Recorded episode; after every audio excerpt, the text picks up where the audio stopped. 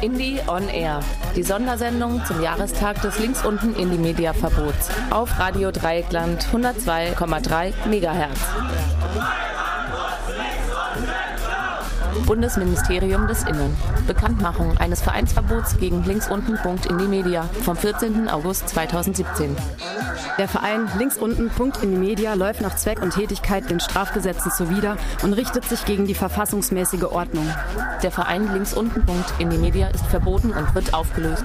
Es ist verboten, Kennzeichen des Vereins linksunten.indie-media zu verwenden.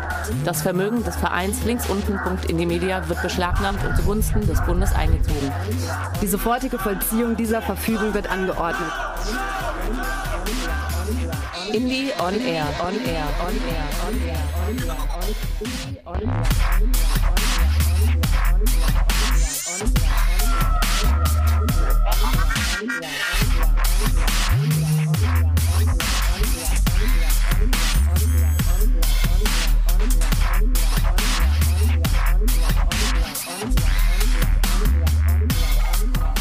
Ja, einen schönen guten Morgen und herzlich willkommen zu dieser Sondersendung im Samstagsgruppenradio bei Radio Dreieckland in Freiburg Indie on Air.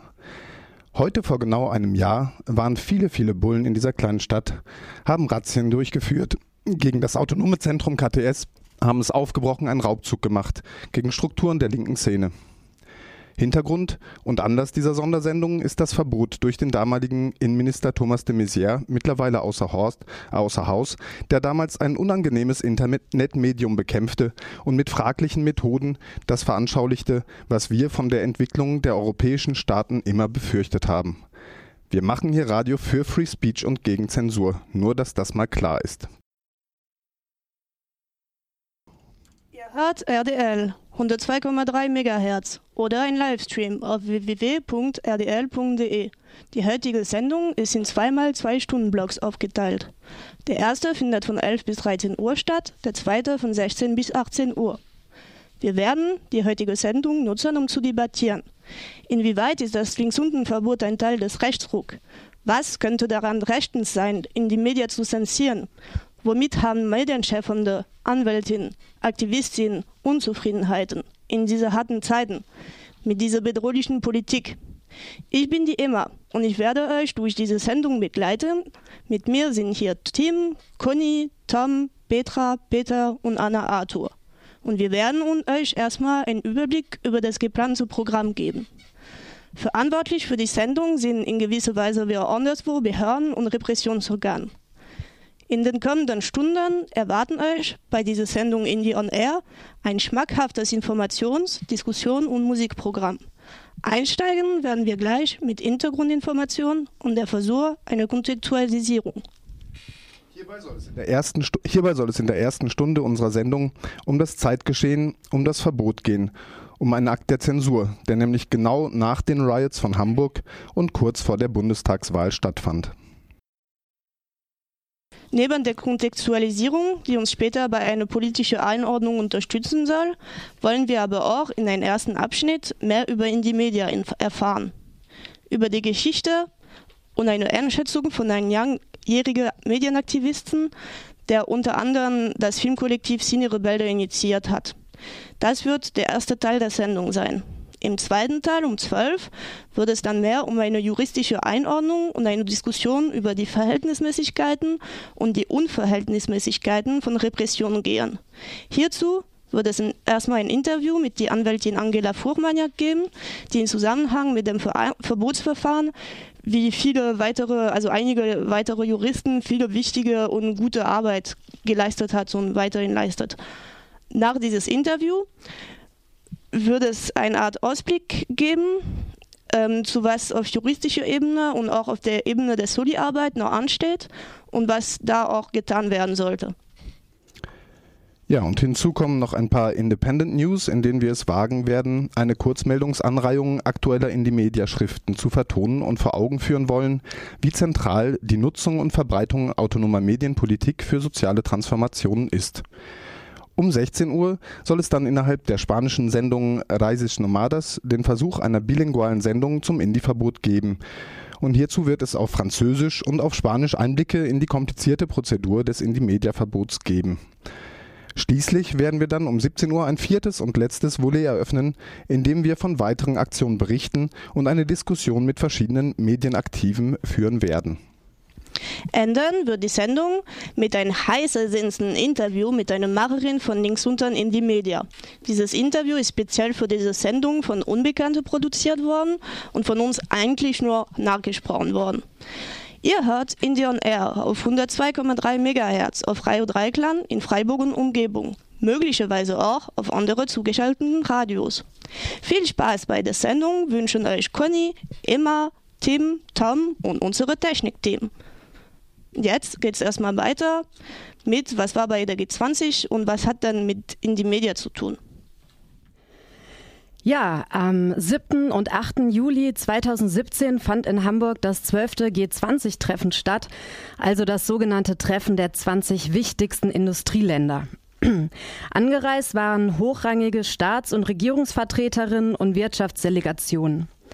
Die Zusammenkunft der Verantwortlichen für weltweite Umweltzerstörung, Ausbeutung für Hunger und Kriege wurde von vielfältigem, kreativen und entschlossenem Protest begleitet. Die vielen gelungenen Aktionen können aber leider auch nicht darüber hinwegtäuschen, dass vor, während und auch nach G20 eine beispiellose staatliche Repression in Form von Überwachung, Drogen und Gewalt, Lügen und Hetze, Hausdurchsuchung, Fest- und in Gewahrsamnahmen stattfand. Auch das sich heute jährende Verbot der links unten Medienplattform, ähm, ja, um die es ja in dieser Sendung schwerpunktmäßig geht, reiht sich in diesen Kontext ein. Um uns die Ereignisse im letzten Jahr nochmal etwas in Erinnerung zu rufen, werde ich eine, ja, wird eine kleine Chronik folgen, aber ohne Anspruch auf Vollständigkeit. Sonntag, 2.7. Die Räumung des Protestcamps in Entenwerder sorgt für enormes Medienecho und schweißt das durchaus heterogene Protestspektrum zusammen. Dienstag, 4.7. Das Camp im Wohlerspark wird von der Polizei gewaltsam aufgelöst. Mehrere kleinere Camps werden errichtet. Es herrscht eine erstaunliche Hilfsbereitschaft der Kirchen und das Schauspielhaus und das Millentor-Stadion öffnen ihre Türen für Schlafplatzsuchende. Abends wird die Pferdemarktkreuzung besetzt. Mittwoch, 5.7. Der Gipfel ist eröffnet. Mit lieber tanzig als G20 tanzte eine bunte Mischung von mehr als 15.000 Teilnehmerinnen durch die Stadt. Die tausend Gestalten bieteten eine medienwirksame Protestperformance. Donnerstag, 6.7. Die Welcome to Hell Demonstration wird direkt beim Auftakt von der Polizei angegriffen. Es gab zwar wenige Festnahmen, dafür aber massive Polizeigewalt und viele Verletzte. Und es war wirklich Glück, dass es keine Toten gab. In vielen unterschiedlichen Stadtteilen kommt es zu heftigen Aktionen durch Kleingruppen. Die Polizei verliert bereits jetzt die Kontrolle über weite Teile der Stadt. Freitag, 7.7. Die direkten Aktionen gehen weiter. Um die 300 Leute vom Block G20 gelingt es vom Berliner Tor aus, auf die Protokollroute zu gelangen. Hafenblockiererinnen besetzen eine zentrale Brücke. Abends entgleitet der Polizei die Kontrolle im Schanzenviertel. Viele, auch unorganisierte, strömten in die Schanze und beteiligten sich an der Errichtung eines temporären Freiraums. Läden werden geplündert. Das GSG 9, SEKs aus Bayern und Sachsen und die österreichische Cobra stürmen spät abends mit Schießbefehl die Schanze. Die Repression ist aber auch schon vor dem Gipfel losgegangen. Im Eiltempo wurden im Vorfeld die Rechte der Verfolgungsbehörden ausgebaut. Es kommt zu erheblichen Gesetzesverschärfungen beispielsweise in Bezug auf den Widerstandsparagraphen oder die Bedingungen für schweren Landfriedensbruch. Bereits ab dem 12. Juni gab es Grenzkontrollen, um sogenannten Krawalltourismus zu verhindern. Es kam zu circa 1000 Verhaftungen und Einreiseverweigerungen, wobei nur ein geringer Teil im direkten Zusammenhang mit G20 stand.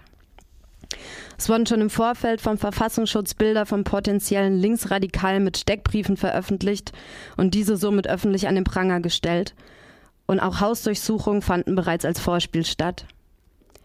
Der Organisation von Protestcamps wurden bereits im Vorfeld durch die Stadt und die Polizei massiv Steine in den Weg gelegt. Vereine wurden unter Druck gesetzt, keine Schlafplätze zur Verfügung zu stellen und mit der Streichung von Fördergeldern bedroht. Es gab massive Kameraüberwachung, Einsatz von Hubschraubern und Drohnen. Während der Proteste wurden Funkzellenabfragen, ISMI-Catcher eingesetzt und stille SMS genutzt, um die Telekommunikation zu überwachen und Bewegungsprofile zu erstellen. Tatbeobachterinnen waren in den Demonstrationen unterwegs, die beobachten und Aktivistinnen auswählen, die später vom BFE festgenommen werden sollen. In einem Prozess stellte sich dann auch heraus, dass auch im vorderen Teil der Welcome to Hell Demo schwarz gekleidete und auch vermummte Tatbeobachterinnen anwesend waren. Immer wieder kam es zu massiver Gewalt der Polizei gegenüber Aktivistinnen. Direkt nach dem Gipfel waren circa 50 Menschen in Untersuchungshaft. Die Menschen mit deutschen Papieren kamen relativ zeitnah wieder raus. Gegen die verbliebenen circa 30 Personen laufen derzeit Prozesse oder sind bereits abgeschlossen. Nach G20 kam es mittlerweile zu schätzungsweise um die 100, um die 100 Hausdurchsuchungen in Deutschland und anderen europäischen Ländern. Die Soko Schwarzer Block fahndet auf Hochtouren, unter anderem mit der Veröffentlichung von Fotos vermeintlich Tatverdächtiger. Trotz aller Repression war der Widerstand rund um den G20-Gipfel aber großartig. Insbesondere beeindruckt hat, wie vielfältige unterschiedliche Protestformen so solidarisch miteinander und nebeneinander agiert haben und sich weder haben spalten noch abschrecken lassen. Ja, was hat das Ganze mit unserer Sendung Indie on Air zu tun? Sieben Wochen nach G20 und vier Wochen vor der Bundestagswahl verbietet der Innenminister die Medienplattform links unten in die Media. Die Ereignisse in Hamburg hätten, so das Innenministerium, nochmals ein Ausmaß an linksextremistischer Gewalt bestätigt, dem der Staat nicht tatenlos zusehen könne. Den Sicherheitsbehörden gilt die Seite als einflussreichstes Medium der linksradikalen Szene in Deutschland und als Forum für gewaltbereite Autonome. Im Zusammenhang mit den Krawallen am Rande des G20-Gipfels spielte die Seite eine wichtige Rolle. Auf ihr wurden nach Angaben des Verfassungsschutzes auch zu gewalttätigen Protesten aufgerufen. Links unten in die Media habe in Hinblick auf die Mobilisierung einen nicht unerheblichen Beitrag geleistet. Ja, nach den Protesten in Hamburg und einer entsprechenden Medienhetze schien die gesellschaftliche Stimmung gut für einen so heftigen Schlag gegen die radikale Linke in Deutschland zu sein. Dem Kontrollverlust der staatlichen Behörden während G20 sollte insbesondere eben im Vorfeld der Bundestagswahl eine Machtdemonstration folgen und mit einer starken Hand des Staates Handlungsfähigkeit gegen linken Protest signalisiert werden. Ja, so viel erstmal dazu. Wir spielen jetzt ein bisschen Musik von Pseudonym mit dem Song Welcome to Hell.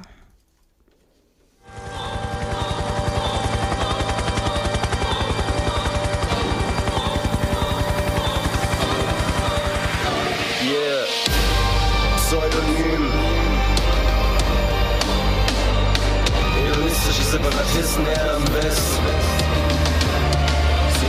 Kommen zusammen, sie wollen handeln und feilschen, entscheiden über Krieg und Frieden, welche Wege wir schreiten. Es scheint noch immer frei gewählt, doch es entscheiden die Falschen. Statt der Entscheidung von unten stellt man von oben die Weichen. Und so sucht man sich als Zeichen eine weltoffene Stadt, die teils noch nicht versunken ist in ihrem goldenen Schlaf. Denn scheinbar jeder hier träumt in Herz und Denken und Zäunt trocken die Zombie-Massen hinter den Produkten der Zeit. Kultur ist Kotzkrampf, Kommerz und seelenloses Recycling und schlägt in Widerständigkeiten längst vergangener Tage. Ich zelebriere die Medienbulimie und fress mich in Rage, damit das Scheißergebnis deine Welt zerpflückt und zerreißt. keine Forderung an euch, außer das Unterbleiben meines nie legitimierten Selbsterhaltungsapparats. Fresst die scheiß Häppchen unter Tage, nimmt Champagner und vergrabt euch. Welcome to hell. Das ist unsere Stadt. Radios laufen, Platten laufen, Filme laufen, Rechner laufen, Bomber fliegen, Panzer rollen, Polizisten schlagen, Reisen kaufen, Autos kaufen, Häuser kaufen, Möbel kaufen, macht kaputt, was euch kaputt macht. Welcome to hell. Panzer rollen, Züge rollen, Dollars rollen, bauen Menschen schuften, Polizisten schlagen, Reisen kaufen, Autos kaufen, Häuser kaufen, Möbel kaufen, macht kaputt, was euch kaputt macht. To hell.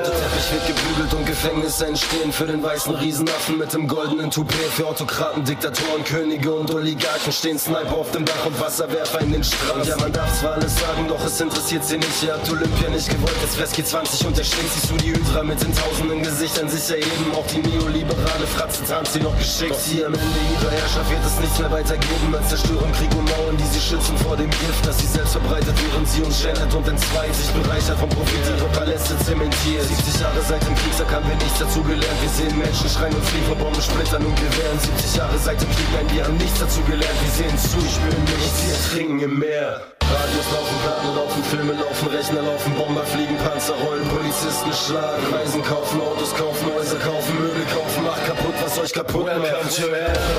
Panzer rollen, Züge rollen, Dollars rollen, bauen Menschen schuften, Polizisten schlagen, Reisen kaufen, Autos kaufen, Häuser kaufen, Möbel kaufen, kaputt, was euch kaputt macht. Welcome to hell.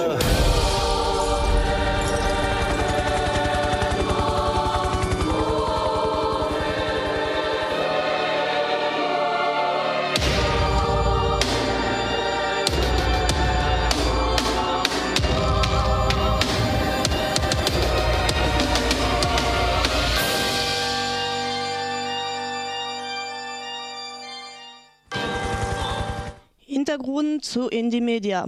Es folgt, aufgezeichnet bei einer Veranstaltung im Rahmen der KTS-Jubiläum in 2014, ein Vortrag mit der Fragestellung Indie Media or Media.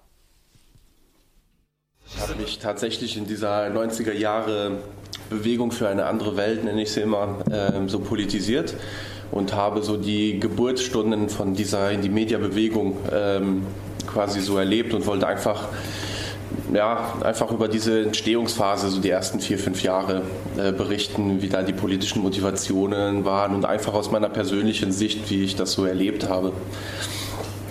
Ähm, heute bin ich medienmäßig auch äh, noch tätig, nicht mehr so viel wie früher oder so, aber ähm, ähm es ist trotzdem so, dass ich noch Filme mache, Dokumentarfilme und noch immer mit der Motivation, ähm, dass da Menschen zu Wort kommen, die normalerweise nicht so in den Medien präsent sind und dass, ähm, ja, dass wir einfach aus der Bewegung heraus, also wie machen wir andere Sachen, was sind unsere Visionen, unsere Leidenschaften oder wie setzen wir Sachen anders um. Das ist so ein bisschen ein Fokus. Es, okay, jetzt zu Indie Media konkret. Es ist, es ist schwer ähm, zu sagen, wo so etwas anfängt. Ähm, ich habe auf jeden Fall ganz klar für mich so die Erinnerung, dass, dass es einen sehr, sehr engen Link gibt zwischen sozialer Bewegung, einer globalen sozialen Bewegung und äh, Indie-Media. Ich würde sagen, ohne Bewegung gibt es überhaupt kein Indie-Media und umgedreht, ohne Indie-Media gibt es ähm, keine Bewegung. So.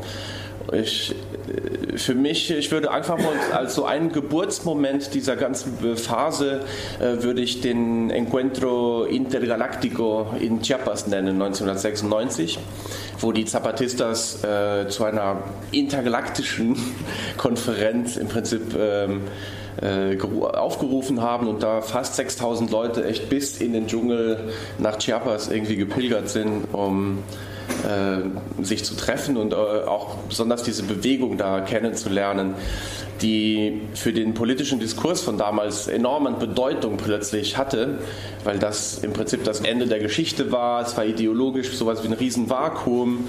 Und ähm, die zapatistische Bewegung, das waren im Prinzip äh, sehr, sehr viele Indigene aus dem Südosten äh, Mexikos, die im Prinzip nicht die Macht übernehmen wollten, sondern für ihre Rechte, für ihre Anerkennung, für die Autonomie gekämpft haben.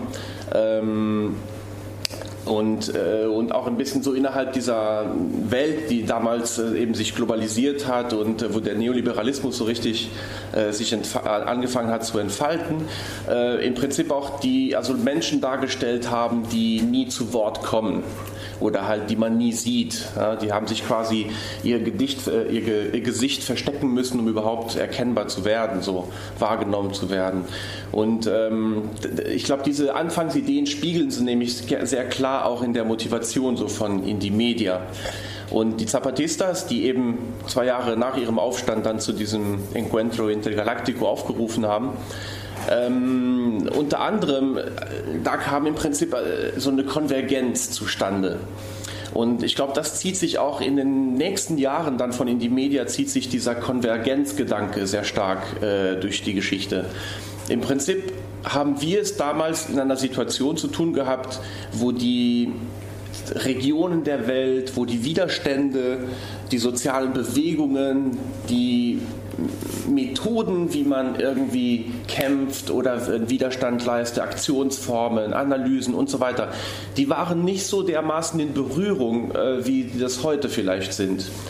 Das heißt, für, für uns war das damals so was wie eine wahnsinnige Motivation, überhaupt mal äh, jemanden aus einer, einer, sozialen Bewegung aus der anderen Ecke der Welt so richtig mal kennenzulernen und zu erfahren, wie, was die für einen Blick auf die Welt haben, wie sie die analysieren, wie sie ihren Widerstand artikulieren und besonders die Bewegungen, die halt breit waren. Also wenn man irgendwie erfährt, dass die MST in Brasilien mit 180.000 äh, Leute mal Land besetzt hat an einem Tag so oder ähm, oder dass irgendwie eine Viertelmillion Leute in Indien auf den Platz gehen, drei Tage lang, um dafür zu demonstrieren, dass äh, keine Patente auf äh, Saatgut oder so äh, existieren sollen oder dass Indien aus der Welthandelsorganisation austritt.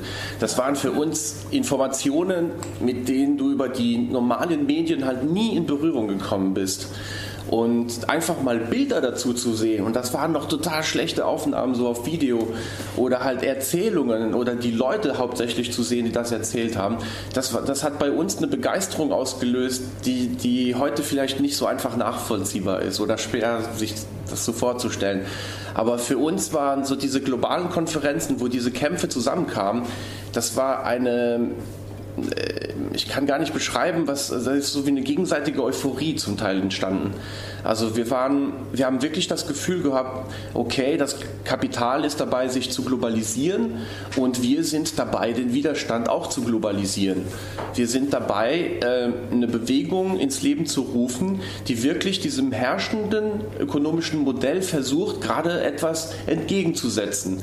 Und obwohl es erstmal sehr stark im Bereich der Ideen war, diese andere Welt ist möglich, so wurde diese andere Welt, wurde dann anhand dieser vielfältigen Bruchteile, sei es in Chiapas oder in Indien oder in Brasilien oder bei uns oder in London auf der Straße, dass anhand dieser kleinen Mosaikstückchen, die aus der Welt quasi so in Berührung kamen, dass diese andere Welt eben möglich, äh, möglich war und dass das ein darauf wollten wir hinarbeiten. Ne? Die Welt, in der wie viele Welten Platz haben.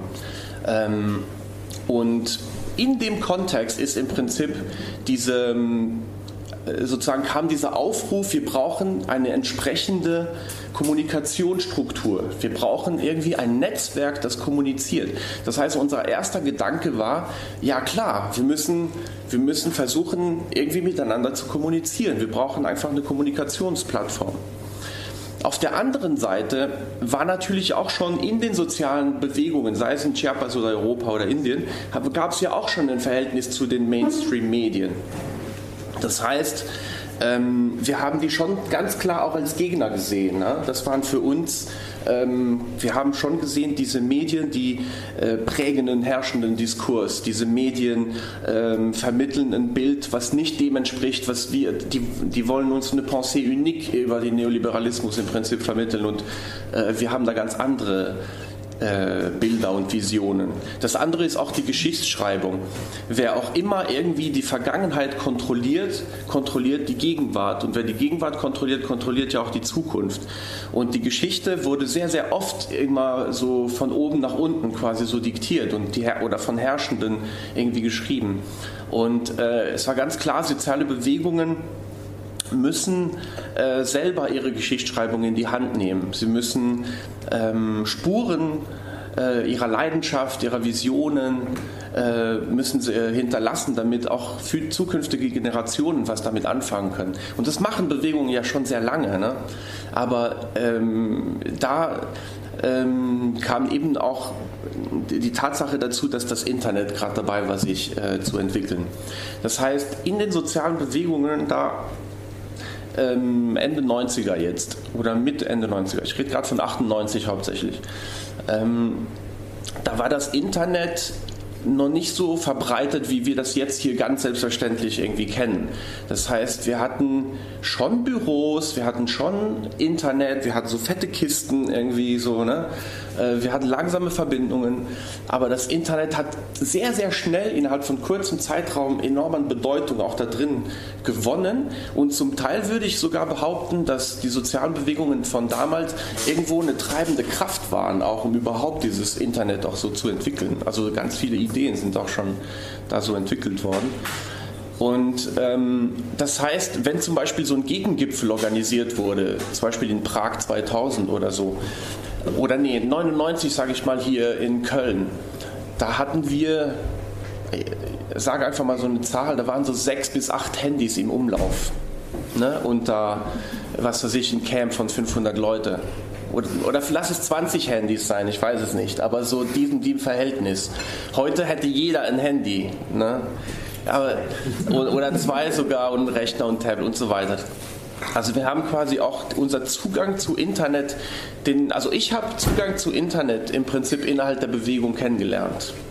Wir haben, also es war sofort, hä, was, wie was ist das, wie funktioniert das? Und die Information darüber wollte ich dann auch in der sozialen Bewegung auch erfahren oder so. Ne? Okay. Ich, ich verquatsch mich ein bisschen, ich gehe mal wieder zurück zu. Ähm, genau. Noch ein wichtiger Aspekt zum Beispiel, Mai 98. Mai 98 war der erste globale Aktionstag. Und der wurde einberufen von diesen ganzen sozialen Bewegungen, sich im Rahmen vom Encuentro, aber auch zu einer globalen Konferenz in Genf getroffen hatten im Februar 98. Und die haben gesagt, erste globale Aktionstag ist im Mai, genau wenn die WTO nämlich da 50 äh, Jahre des sogenannten GATT gefeiert hat, des Global Agreement on Trade and Tariffs, so ein Handelsabkommen. Und ähm, anlässlich von diesem Datum sind innerhalb von wenigen Tagen weltweit richtig krasse Mobilisierungen zum Teil haben da stattgefunden. Also große auf jeden Fall in Indien, in Brasilien und in Europa. Ähm, und wir haben aber damals eben schon so äh, sozusagen versucht, über E-Mail Berichte von diesen ganzen Aktionen mitzukriegen. Und wir wussten nicht so richtig, wer macht alles mit. Wir wussten so ungefähr die, die auf der Konferenz waren, aber wer alles mitmacht, wussten wir nicht. Und in der Tat haben wir es damals geschafft, ich weiß die Zahl nicht mehr genau, aber es war um den Dreh von so 60 bis 80 oder so. 60 bis 80 Berichte per E-Mail gekriegt ähm, von Leuten, die irgendwie irgendwo auf dem Planeten irgendwas zu diesen 50 Jahre GATT und zu der großen Mobilisierung halt in Genf gemacht haben. Und das war für uns, heute wäre das unspektakulär, ne? das ist ja heute so, aber das war für uns damals, war das ähm, eine Freude, die, die man heute vielleicht nicht so äh, nachvollziehen kann oder so, so, nachempfinden kann. Aber für uns war das einfach zu wissen, wir, wir sind dabei, eine Bewegung ins Leben zu rufen und da machen 80 Städte weltweit äh, mobilisieren. Von der kleinen Sache mit 50 bis 100 Leute irgendwo bis hin zu, ich glaube, es waren mehrere hunderttausend halt in, ähm, in Hyderabad, in Karnataka, in, in Indien. Und ähm, das war auf jeden Fall so der, das erste Mal, wo es sowas wie ein, ein Dokument überhaupt gab, wo man irgendwie wo 70, 80 Leute quasi irgendwie etwas formuliert haben, seien es nur zwei Zeilen, was die da gemacht haben. Ne? Und da haben wir auch angefangen, quasi diese Wahrnehmung auch voneinander zu kriegen, so, ah, wir sind eine Bewegung. Ich springe mal noch jetzt zum Jahr 99, wo ich gesagt habe, dass wir nur wenig Handys so in der Bewegung hatten. Ähm, da ist nämlich meiner Meinung nach das erste Mal sowas wie ein Proto-Indie-Media entstanden. Das war der 18. Juni 99 und das war der zweite globale Aktionstag. Da haben wir gesagt, wir demonstrieren gegen Kapitalismus. Wir machen einen Karneval gegen Kapitalismus überall in der Welt. Und im Vorfeld hatten schon quasi angefangen, eben über Internet und so weiter, haben die Städte angefangen, sich zu melden und zu sagen, da werden wir was machen, da werden wir was machen. Das heißt, im Vorfeld, je, je näher sozusagen diese Mobilisierung zustande kam, umso mehr haben wir gesehen, wo überall richtig äh, Sachen passieren. So, das hat richtig mobilisiert mobilisiert. Und damals war die Bewegung in London Reclaim the Street so am Höhepunkt äh, ihrer Aktivität. Ich war, glaube das war der, wahrscheinlich der Highlight. Ab da kam eine neue Phase so. Und die haben in London 10.000 Leute mobilisiert, die zivilen Ungehorsam, direkte Aktionen gemacht haben. Also Reclaim the Streets war damals so eine Eroberung von öffentlichem Raum. Rückeroberung des öffentlichen Raums. Das war ein Carnival Against Capitalism im Financial District von London. So, das war so das Ausdrucksding. Und ähm, die haben nämlich im Laufe der Mobilisierung haben die Kriminalisierung erlebt. Die haben, da haben die Medien nämlich angefangen, sie so richtig zu kriminalisieren. Und dann war ganz klar innerhalb der Bewegung auch dieses Ding, wir, die Medien es hat keinen Sinn, quasi die zu lobbyen oder so. Wir müssen eigene Strukturen schaffen. Oder Medien sind Teil des Gegners irgendwo. Wir müssen eigene Medien schaffen. Und ähm, die sind dann so weit gegangen, da ist eine richtige kleine Bewegung entstanden. Die haben sich dann parallel zu dieser ganzen Aktion, die an sich ja schon eine große Herausforderung war, haben sich einfach mehrere Dutzend Leute wahrscheinlich gefunden. Ich kenne konkret nur einen, der mitgemacht hat und mir das alles erzählt hat ähm, einfach viele Leute gefunden, die sich mit diesen neuen Medien und Technologien und Internet irgendwie einfach äh, auseinandergesetzt haben, die kennenlernen äh, oder äh, sich schon damit auskannten und Ideen hatten. Und was auf jeden Fall ein wichtiges Gefühl war, war äh, noch einmal diese Konvergenz, dieses Gefühl, wir machen etwas für uns, ne, für uns als Bewegung.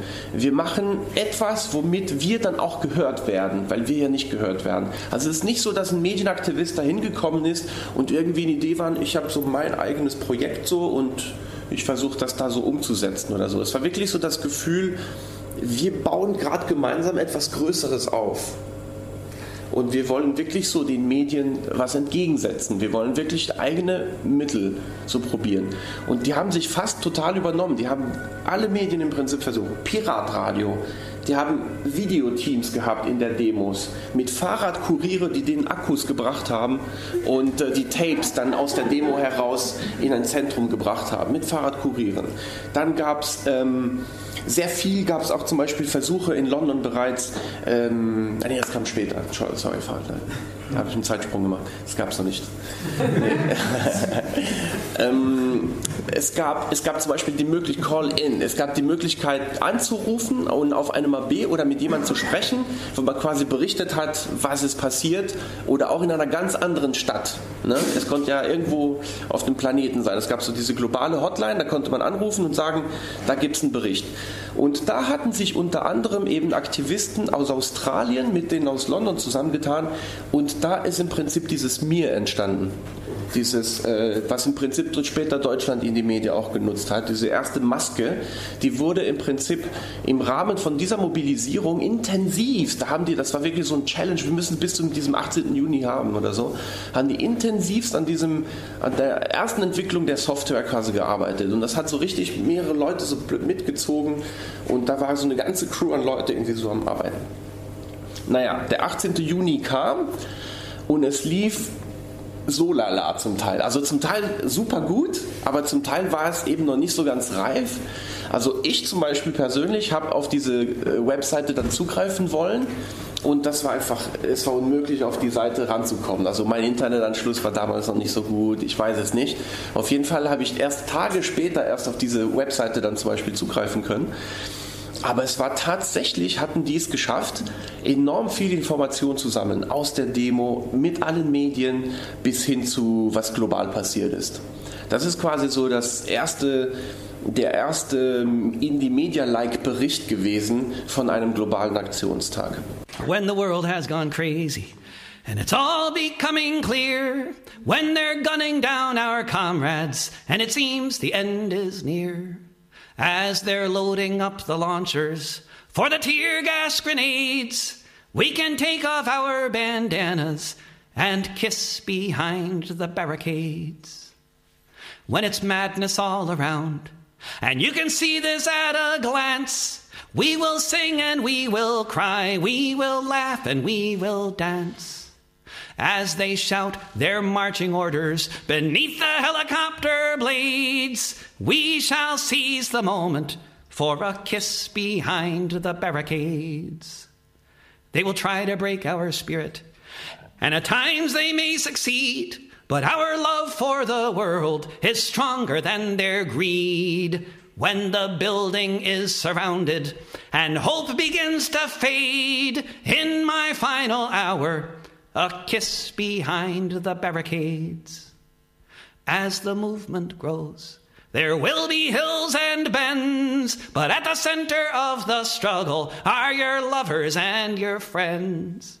And the more we hold each other up, the less we can be swayed. Here's to love and solidarity and a kiss behind the barricades. Und, und weil die Bewegung sich ja eh am entwickeln war und diese ganzen Gegengipfelmobilisierungen sich schon fast verselbstständigt hatten, ähm, war quasi sofort, das muss man nochmal machen. Jetzt haben wir ja voll die Erfahrung, wir können es besser machen. Und dann sind die Aktivisten aus London quasi in die USA auch mitgegangen und in den USA ist dann auch schnell so eine, eine Motivation entstanden, den 30. November, das war nämlich eben die WTO-Tagung in Seattle, dass man im Rahmen dieser Mobilisierung so das erste weltweite Indie Media Center, also mit diesem Label dann auch Indie Media Center dann richtig macht. Und da würde ich am liebsten äh, so einen Clip da gezeigt haben. Da gibt es hier auf diesem Eye the Film, gibt es in den Extras, gibt es noch so Aufnahmen aus der Zeit. Ich würde den, äh, dauert nur sechs Minuten oder so, könnt ihr mal anschauen. Würde ich sehr empfehlen, weil der, das wurde, also das, das greift so ein bisschen diese Stimmung auf. Ähm, muss sich vorstellen, Tagung, ähm, richtig viele tausend Leute, die alle Kreuzungen blockieren und die, die, Delegierten gar nicht erst in das Tagungszentrum kommen. Wenig Polizei, weil die völlig nicht gedacht haben, dass die Bewegung imstande wäre, so eine zivile ungehorsame Blockadeaktion zu machen. Das heißt, es waren wenig Bullen, viele Demonstranten und ähm, und es hat tatsächlich geklappt, das Ganze so in den Chaos zu stürzen, dass die Delegierten gar nicht erst dahin kommen konnten und die Konferenz dann auch abgesagt wurde. Und das wurde halt voll so als Sieg dann auch von sehr, sehr vielen Leuten empfunden, auch weltweit. Aber zurück zu den Medien. Ähm, da ist in der Tat, da wurde auch wiederum alles gemacht. Radio, Video, ähm, es wurde jeden Tag ein, Newspaper auch gedruckt. Ähm, es wurde per Kabel, die haben ja auch dieses Free Speech TV, das heißt, die haben irgendwie auch Berichte aus äh, Seattle über dieses Free Speech TV dann irgendwie ausgestrahlt. Ähm, und so weiter und so weiter. Das Beeindruckendste für mich, irgendwie als, als äh, Videomensch und so Filmemacher, war eben zum Beispiel, dass später ein Film rauskam, der von Big Noise gemacht wurde, der hieß This is what Democracy looks like. Und der wurde von über 100, ähm, also mit Material von über 100 Videoaktivisten zusammengestellt. Das heißt, da war ganz klar ein Konsens auch schon vorher da, dass man sagt, wir poolen unser Material zusammen, weil wir an die kollektive Stärke glauben. Wir glauben, dass etwas Größeres und besser entsteht, wenn wir quasi die vielen einzelnen Beiträge mal zusammentragen. Das war so ein, ein, ganz klares Gefühl, diese Konvergenz der Kämpfe und dieses Wir. Und wenn wir da zusammen unsere ganzen Medien, äh, und, und Fähigkeiten da poolen, dass da wirklich was entsteht, was dann auch vielleicht die Kraft hat, dem Mainstream was entgegenzusetzen. So, das war so wirklich das Gefühl dahinter. Und ähm, deshalb würde ich diesen Clip, wie gesagt, sehr stark empfehlen das war Seattle und ich glaube, das war dann auch die Geburtsstunde so ein bisschen von dem ersten Indie-Media-Site und ähm, da muss man sagen, die Webseite blieb dann einfach online. Ne? Das war ja erstmal für den Gipfel gedacht, aber dann da war ja noch die Antirepression und dann war hier und dann war die Soli-Demo da und, und plötzlich wurde das zu einem Site, wo man einfach per Open Posting äh, Berichte machen konnte, Fotos hochladen, Video hochladen und so weiter. Und, ähm, und nach und nach hat sich im Prinzip so das ganze Netzwerk entwickelt, so wie wir das heute kennen. Ich will noch eine Erfahrung vielleicht noch teilen. Ich habe das konkret diese Erfahrung in, im Aufbau von so einem IMC habe ich in Prag dann erlebt bei der Gegenmobilisierung gegen IWF und Weltbank am 26. September 2000, wo wir mit 10.000 Leuten aus, aus, aus Europa dort konvergiert sind. Und ähm, im Prinzip ging es darum, großen Raum zu finden und da wurde sich in, in Arbeitsgruppen dann organisiert, äh, meistens nach Medium. Ähm, sprich, alle Leute, die irgendwie Video gemacht haben, zack, alle Leute, die Fotos gemacht haben, zack, de, äh, Audio und Text. Und dann waren Leute, die so ein bisschen den Raum gepflegt haben und so Arbeitsstationen eingerichtet haben und so weiter. Und da waren natürlich auch so Vereinzelungstendenzen auch schon zu sehen oder Leute, die quasi das als hip sehen und sich so als auf diesen Medienaktivismus als Aktivität so ein bisschen spezialisieren ähm, und vielleicht so ihr Ding so ein bisschen durchziehen. Aber es war auf der anderen Seite noch immer diese ganz starke Konvergenz zu spüren. Und ein Schlüsselmoment für mich war, als wir nämlich auf dem Hauptplatz, äh, wo, wo dann die verschiedenen Läufe dann äh, starten sollten, auf Namestimiru oder wie der der Friedensplatz oder so, Namesti, Namesti something. Ähm, auf dem Platz haben wir uns getroffen und da war ja so ein bisschen Kundgebung und dann sind alle Indie-Media-Aktivisten sind einmal auf die Bühne, das war im Prinzip nur so eine Treppe, dann sind die alle auf die Bühne und dann hat jemand einen Redebeitrag vorgelesen und die haben alle ihre Kameras so mit der Faust hochgehalten. Und das war, es war ein krasses Bild und ich habe den Text nicht mehr in Erinnerung, aber sinngemäß haben die im Prinzip gesagt, wir sind Teil der Bewegung. Wir sind hier mit euch auf der Straße. Wir sind gegen diese großen Medien, die das falsch darstellen werden. Wir werden bei euch sein und ihr müsst uns auch schützen, wir schützen euch auch so. Und wir sind, wir berichten das, was wir heute jetzt gemeinsam erleben. Und boah, und es war noch großer Applaus so. Und dann sind im Prinzip die ganzen Indie-Media-Teams so in die Demo dann auch so richtig so fusioniert quasi. Und das war ein krasses Statement für mich. Es waren nur ein paar Minuten, aber es war so diese Faust mit der Kamera in der Luft so und so 60 Leute oder so da auf der Treppe.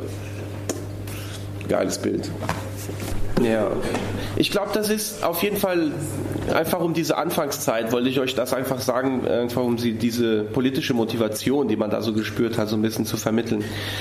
Ähm, ein Thema, was, was so vielleicht angeschnitten wurde, es gibt so viele Themen, die man in die Medien diskutieren kann, aber ein Thema war so dieses Verhältnis Bewegung, Mediaaktivist.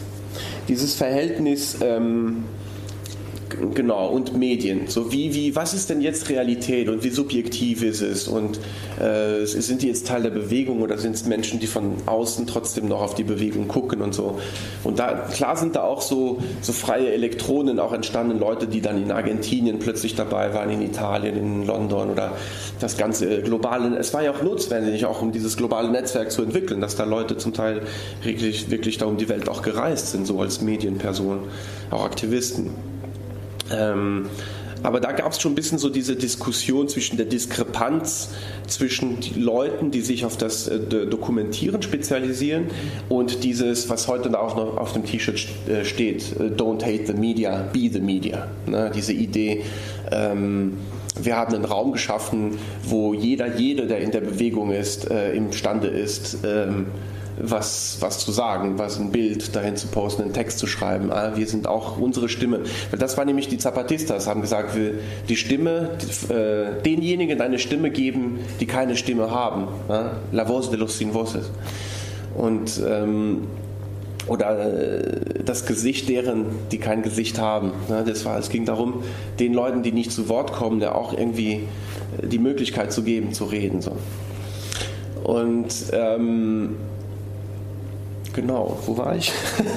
Das, ja, ah, das war ein, im Prinzip ein Diskussionsthema, dieses, dieses Spannungsfeld so, ne? Be the Media und Leute, die halt vielleicht sich so auf die Aktivität so äh, spezialisieren. Dann war noch ein Aspekt, viele Leute haben sich damals total bemüht, zum Beispiel London oder Leute in den USA, nicht alle, also dieser Zugang zu Internet war nicht so selbstverständlich, wie er heute ist. Das heißt, man hat sich auch bemüht zu sagen, wir müssen die Inhalte irgendwie aus diesem Internet auch rauskriegen, damit auch andere äh, Zugang dazu haben. Ich habe hier so ein Beispiel, ähm, das ist Indie Press. Nee, The Independent, Entschuldigung. The Independent, Independent mit Y. Independent. Und das muss man sich vorstellen, das haben die hier so publiziert, ne? In so einer, das ist New York. Und ne, das, das ist relativ aufwendig, irgendwie so eine Zeitung auch zu machen die dann relativ regelmäßig rauskommen. Ich weiß nicht, wie regelmäßig die das schlussendlich hingekriegt haben. Hochzeiten alle zwei Wochen oder wöchentlich? Sogar wöchentlich bis alle zwei Wochen. Also ich finde das schon, ähm, das zeigt ein bisschen so die Stärke auch der Bewegung, auch sei es nur eine gewisse Phase gewesen, aber ähm, sowas mal, weißt du, Inhalte aus dem Netz dann auch noch in Form von so einer Zeitung rauszubringen. Und hier dieses Bild, das ist jetzt leider ganz klein, das sehen vielleicht jetzt nicht alle. Ich gebe die alle rum. Ja, ich gebe das Bild rum. Hier sieht man äh, Piqueteros in Argentinien und hier sind so äh, Leute von äh, Argentinia in die Media plus andere Aktivisten, Medienaktivisten, die diskutieren halt im Plenum ganz intensiv und sie haben eben den Widerstand in Argentinien größtenteils so von unten dokumentiert. Das war damals etwas sehr, sehr Spannendes. Und da gibt es auch einen Film dazu, das ist dieses. Nee, nicht ganz, das, das andere, was ich. Geht das schon rum gerade? Ah, genau, the Film. Dieser, dieser Film, der wurde sehr, sehr aufwendig gemacht und ist ein bisschen so künstlerisch zum Teil angehaucht, so, aber ähm, der zeigt äh, die Geschichte von Indie Media auch, aber sehr stark äh, vernetzt quasi mit dieser Erfahrung in Argentinien, mit dem Argentinien Indie Media. Und ähm, das ist auf jeden Fall sehr spannend, diesen Film von Raphael Leon da nochmal anzuschauen. Der dauert zwar 90 Minuten. Ich hatte den Sylvain gebeten, irgendwie eine Kopie vorbeizubringen über Jakob, aber er hat dir keine Filme mitgegeben. Nein, Genau. Aber einen Film kann man sich runterladen. Den, nee, kann man den runterladen? Ich, ganz? Lizenzfrei. Ja, okay, gut, Also, dann. CC-Lizenz. Ja, sonst gibt es auf jeden Fall so, ein, äh, so, ein, so einen kurzen Film, so einen kurzen Film, ähm, der, vor, der im Vorfeld schon gedreht wurde. Der ist nur so 10 Minuten oder 15 Minuten. Und der ist auf jeden Fall, der, der ist auf jeden Fall noch überall zu finden. Jo, das war's eigentlich schon. Ich wollte noch ein, aus diesem Flyer noch einen Satz eben lesen hier, also zwei Sätze. Ähm, ich weiß nicht, ob ich das geschrieben habe oder zum Teil von dem Film übernommen habe damals, aber da habe ich geschrieben, wer die Vergangenheit kontrolliert, kontrolliert die Gegenwart. Wer die Gegenwart kontrolliert, kontrolliert die Zukunft. Bewegungen müssen Spuren und Dokumente ihrer Leidenschaft hinterlassen, damit ihre Visionen als Erinnerung für kommende Generationen lebendig bleiben. Möglicherweise ist am wichtigsten, wer die Geschichte schreibt, meint eine Indie-Media-Aktivistin. Eben in diesem Film, Eye the Film. Alright, das war so als Impuls für, für die Motivation. Wow.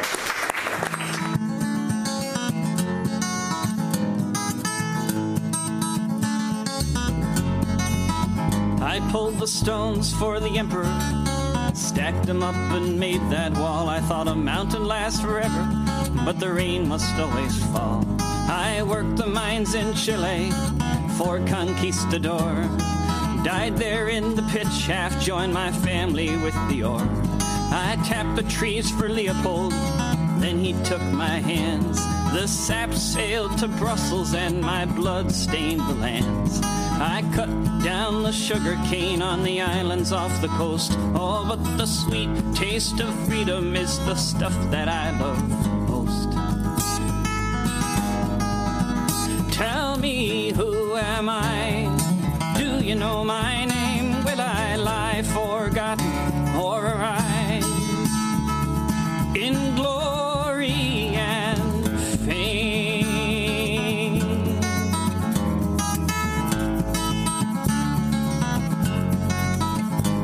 I fought with Pancho Villa, stood with him side by side. When the bluecoats took the land, I thought, how long is freedom's ride? I was there at Haymarket with the martyrs eight. For spinning in Chicago, death would have to be my fate. I cut the timber in Centralia, nearly broke my back. Tried to organize a union and they tied me to the tracks. I fought in Barcelona, kept the fascists there at bay. Then when Hitler's tanks came rolling, I knew we couldn't stay.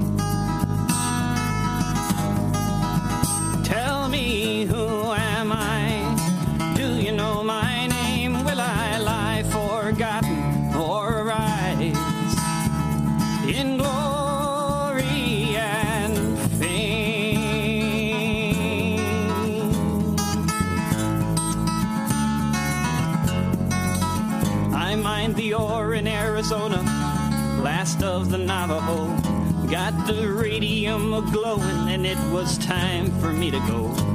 I marched in South Africa, found myself in Sharpeville. Once the police came and went, I was lying oh so still. And I campaigned for Allende, for a nation without fear. Didn't look behind me for the day I would disappear. I spoke at Tiananmen to revive the revolution. Didn't think for Deng Xiaoping rolling tanks were his solution.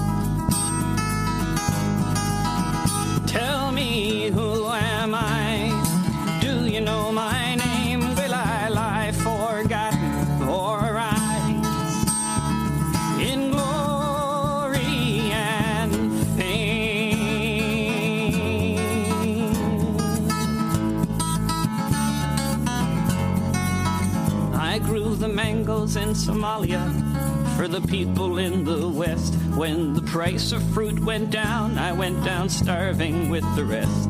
I worked the plant in Bangkok breathe the dusty air. When the cotton started burning, I knew my life would not be spared. The cops beat me in Los Angeles, but I would not be scared. When they sent the army in, I thought next time we'll be prepared. Yes, I've been yearning for a new day all the world wide. Someday my time will come and you will have to step aside.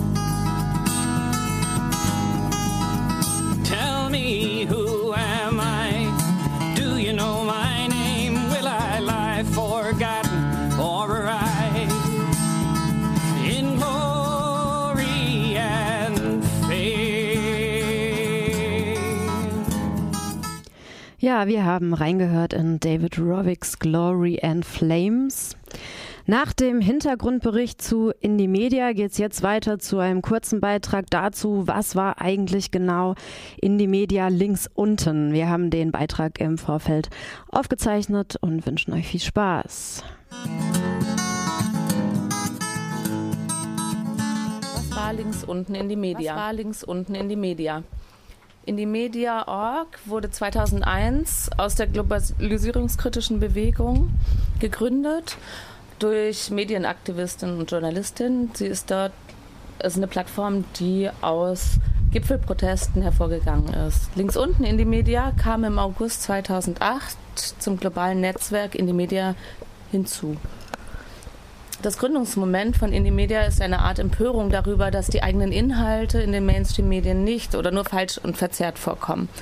Daraus ist der Slogan dann entstanden: Don't hate the media, be the media. Die Plattform links unten in die Media war ein Ort, wo Leute ihre Botschaft einer breiten Öffentlichkeit zugänglich machen konnten und sich selbst informierten. Es war ein Medium, das viele Menschen genutzt haben, von vielen unterschiedlichen Orten aus. Es gab ganz viele verschiedene Aspekte, die dazu beigetragen haben, dass links unten so erfolgreich wurde. Zum einen konnte je Mensch politische Erlebnisse und Meinungen publizieren, sowie Termine zum Beispiel zu Aktionen oder Demonstrationen und Veranstaltungen ankündigen. Politische Gruppen, aber auch Einzelpersonen veröffentlichten Beiträge und leisteten unter anderem wichtige Aufklärungsarbeit über rechte Bewegungen. Zum Beispiel wurden faschistische Äußerungen aus Chats der AfD-Mitglieder öffentlich gemacht. Und äh, ein wichtiger Punkt war, dass in den Kommentarfunktionen oft Inhalte ergänzt oder auch Diskussionen zu bestimmten Themen geführt werden konnten. In den Media links unten war sehr radikal und sehr konsequent, ähm, im Gegensatz zu den generellen ähm, Mainstream-Medien. Der Quellenschutz hatte oberste Priorität und äh, es war die Möglichkeit, einfach anonym Texte zu veröffentlichen. Die IP-Adressen wurden nicht gespeichert. Ähm, somit war es ein Medium, das staatliche Stellen nicht kontrollieren konnten. Wobei die Mitarbeiterinnen der Sicherheitsbehörden zu den eifrigsten Leserinnen gehörten. Entsprechend deutlich spürbar war die Empörung über diesen Kontrollverlust. Es wurde immer von einem rechtsfreien Raum geredet. Was war links unten in die Media? In die Media.org Ja, das war jetzt ein kleiner Beitrag, zu, der zusammenfasste, was links unten in die Media.org war als Medium. Jetzt kommen wir noch zur Zensuraktion selber. Also vor einem Jahr ist ja das Medium offline gegangen und im Vorfeld, also fünf Wochen nach dem G20-Gipfel am 15. August, hat das Bundesinnenministerium, damals Thomas de Maizière, äh, das Verbot erlassen und äh, im Prinzip wurde das dann durchgesetzt an diesem 25. August 2017. Ähm, ja, ich wurde gebeten, das nochmal deutlicher zu sagen. Umgangssprachlich äh, wurde vorhin von Bullen gesprochen. Also tatsächlich ist natürlich die Polizei gemeint, die dann in starken Kräften in Freiburg hier auflief. Äh, über 200 Polizistinnen äh, der Landeskriminal, des Landeskriminalamtes und weitere Behörden sind eben aufgekreuzt und haben in den frühen Morgenstunden das autonome Zentrum, die KTS, aufgebrochen und dort einen richtigen Raubzug veranstaltet, haben Tresore aus den Wänden gerissen, die Türen kaputt gemacht und ähm, Speichermedien geklaut, eben die Tresore mitgenommen. Äh, zeitgleich waren dann am 25. August letzten Jahres auch äh, Besuche bei weiteren Menschen, der linken, die, die der linken Szene zugeordnet geordnet werden. Äh, in Freiburg wurden vier Häuser, also vier Wohnungen durchsucht und äh, insgesamt wurde das dann anschließend auf einen Schaden, einen materiellen Schaden an Speichermedienrechnern, Tresoren, Geld auf 80.000 Euro summiert, was das Bundesinnenministerium der Szene hier geklaut hat. Genau. Gut, ähm, wir sind jetzt eigentlich am Ende dieses ersten Slots. Ähm, wir werden dann gleich in einem zweiten Teil nochmal mehr auf den, die juristische Bewertung und dieses, äh, diesen, diese Prozedur der Zensur eingehen. Ihr hört die Sondersendung Indie On Air auf 102.3 MHz und im Livestream. Genau, eifrige Zuhörerinnen werden ja wahrscheinlich auch diesmal die Behörden sein. Äh, kein Gruß an der Stelle, allerdings äh, viel Spaß euch, lieben Genossinnen und Genossen in nah und fern, die ihr diese Sendung hört. Wir machen weiter mit etwas Musik.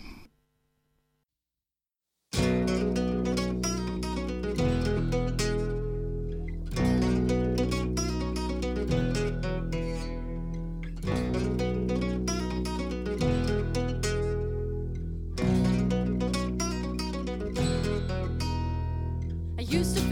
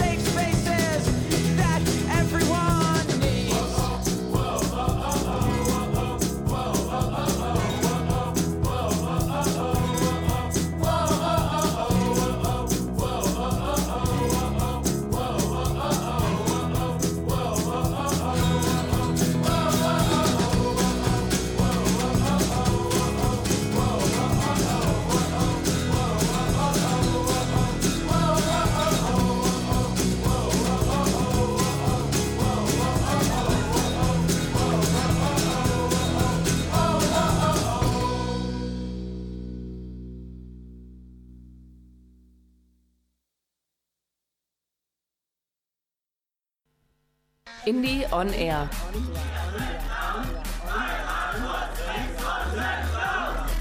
Indie on Air, die Sondersendung zum Jahrestag des links unten Indie Media Verbots auf Radio Dreieckland 102,3 MHz.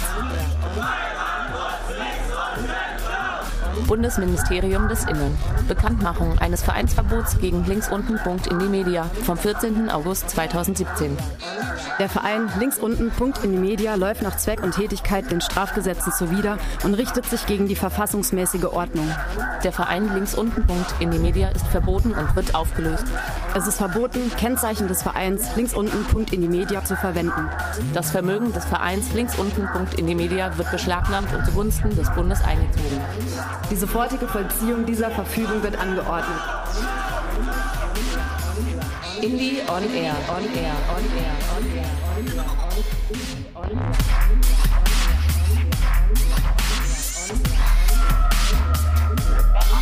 on air.